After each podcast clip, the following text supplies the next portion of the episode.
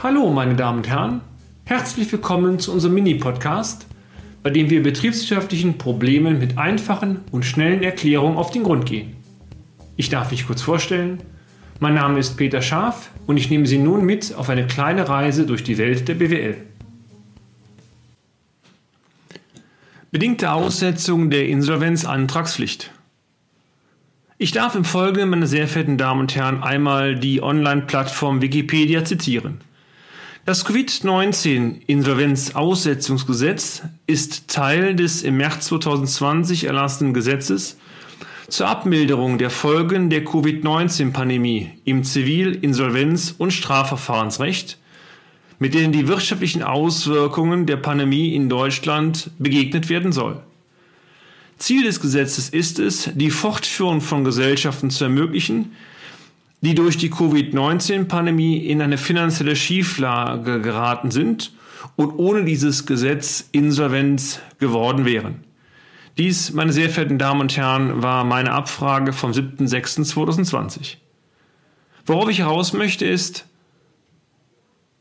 das Gesetz sieht einige Eckpunkte vor, nachdem die Insolvenzantragspflicht von Kapitalgesellschaften gegebenenfalls ausgesetzt werden kann, beziehungsweise die Insolvenztatbestände für einen gewissen Zeitraum juristisch nicht relevant sind. Welche wesentliche Eckpunkte hieraus bezüglich der Insolvenzantragspflichten von Kapitalgesellschaften gelten, erfahren Sie in dem folgenden Beitrag. Erlassen Sie mich zunächst einmal kurz über die Insolvenzantragsgründe, Überschuldung und Zahlungsunfähigkeit berichten. Nach 15a der Insolvenzordnung ist der Geschäftsführer einer Kapitalgesellschaft verpflichtet, bei Eintritt der Überschuldung oder Zahlungsunfähigkeit der Gesellschaft unverzüglich, das heißt spätestens drei Wochen nach Eintritt der Überschuldung oder der Zahlungsunfähigkeit, den Insolvenzantrag zu stellen. Nun greift das Gesetz. Hier die Aussetzung der Insolvenzantragspflicht.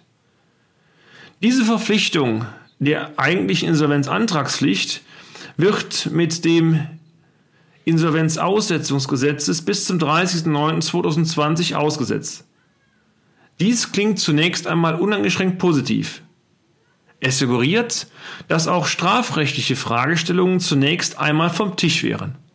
Aber ist das wirklich so? Wir glauben, nein.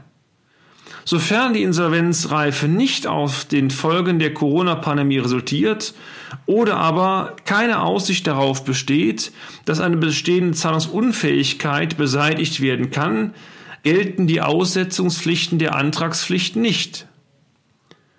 Unser Haus, meine Damen und Herren, hatte vermehrt Anfragen, bei denen Unternehmen ihre potenziellen Probleme ausschließlich auf die Corona-Pandemie formal zurückführten. Bereits im Erstgespräch wurde deutlich, dass die aktuelle Situation lediglich das Fass zum Überlaufen gebracht hatte. Die Probleme, um die es eigentlich ging, waren aber uralt. Dies betrifft sowohl eine mögliche Insolvenzantragspflicht, aber auch die kurzzeitig so populäre Beratungsförderung durch die Bundesabsatz Bundesanstalt für Absatzförderung. Danach war es möglich, einen Beratungskostenzuschuss in Höhe von 4000 Euro zu erhalten für Unternehmen, die ausschließlich oder besonders von der Corona-Pandemie betroffen waren und dadurch in wirtschaftliche Schieflage geraten sind. Unser Tipp, wenn Sie sich auf dieses Covid-19-Insolvenzaussetzungsgesetz berufen, dokumentieren Sie die Auswirkungen der Corona-Pandemie auf Ihr Unternehmen ausdrücklich. Sollten sich die juristischen Vertreter einer Kapitalgesellschaft auf dieses Gesetz berufen, ist eine ausführliche Dokumentation unserer Ansicht nach wesentlich.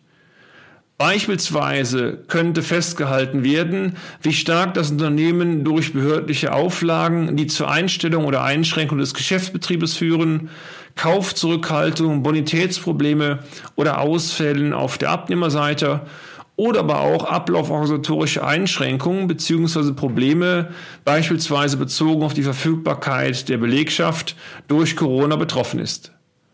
Sollte sich vor Ablauf der Aussetzungsfrist wieder alles normalisieren und die Insolvenzgefahr dann vom Tisch sein, haben sich zwangsläufig viele potenzielle Fallstricke für die Zukunft von selbst erledigt.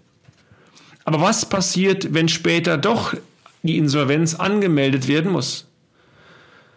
Sollte aber zu einem späteren Zeitpunkt trotz allem ein Insolvenzantrag notwendig sein, besteht ein nicht zu unterschätzendes Risiko einer strafrechtlich oder auch zivilrechtlichen Haftung der gesetzlichen Vertreter der, der Kapitalgesellschaft. Denn Insolvenzverwalter werden vermutlich versuchen, die seitens der Geschäftsführung vorgetragenen Corona-bedingten Gründe kritisch zu hinterfragen bzw. diese sogar in Frage zu stellen.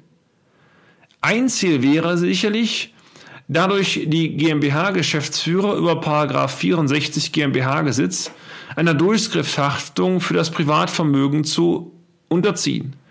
Anders ausgedrückt, anders ausgedrückt, die Haftung für Zahlungen nach Eintritt der Zahlungsunfähigkeit oder Eintritt des Insolvenzgrundes der Überschuldung nach 64 GmbH-Gesetz trifft den Geschäftsführer nur dann nicht, wenn aufgrund der Corona-Pandemie zeitlich begrenzt keine Insolvenz angemeldet werden muss. Dokumentation größerer Ausgaben.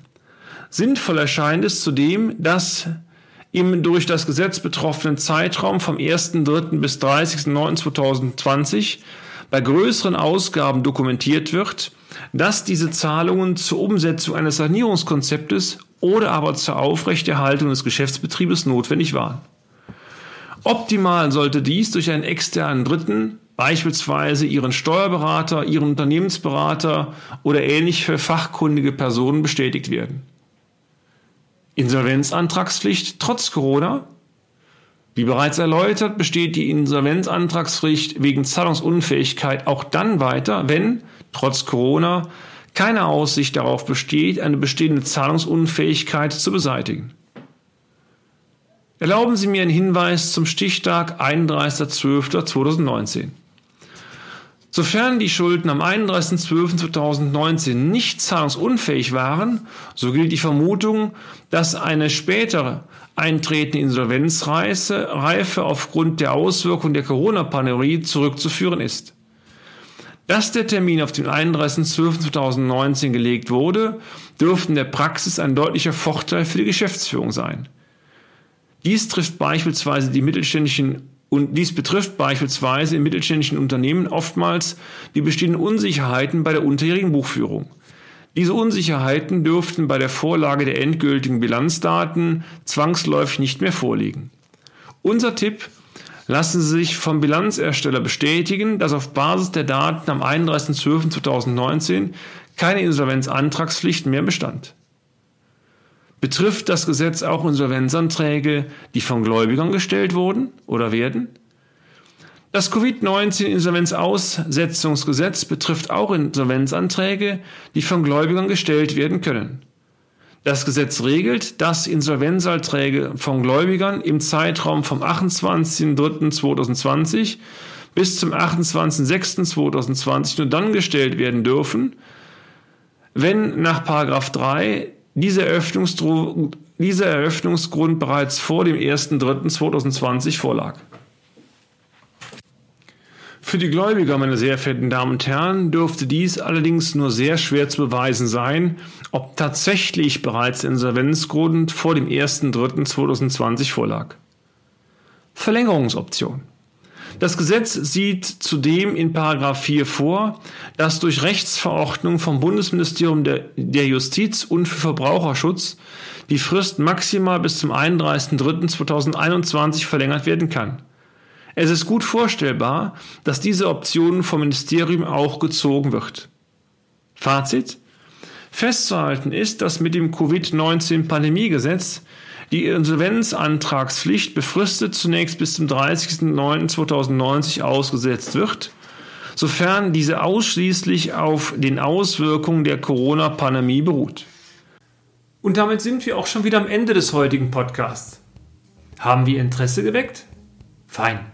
Dann besuchen Sie uns doch einmal auf unserer Homepage unter www.scharf-office.de und schalten Sie auch beim nächsten Mal wieder ein für eine kleine Reise in die Welt der BWL. Ihr Peter Scharf.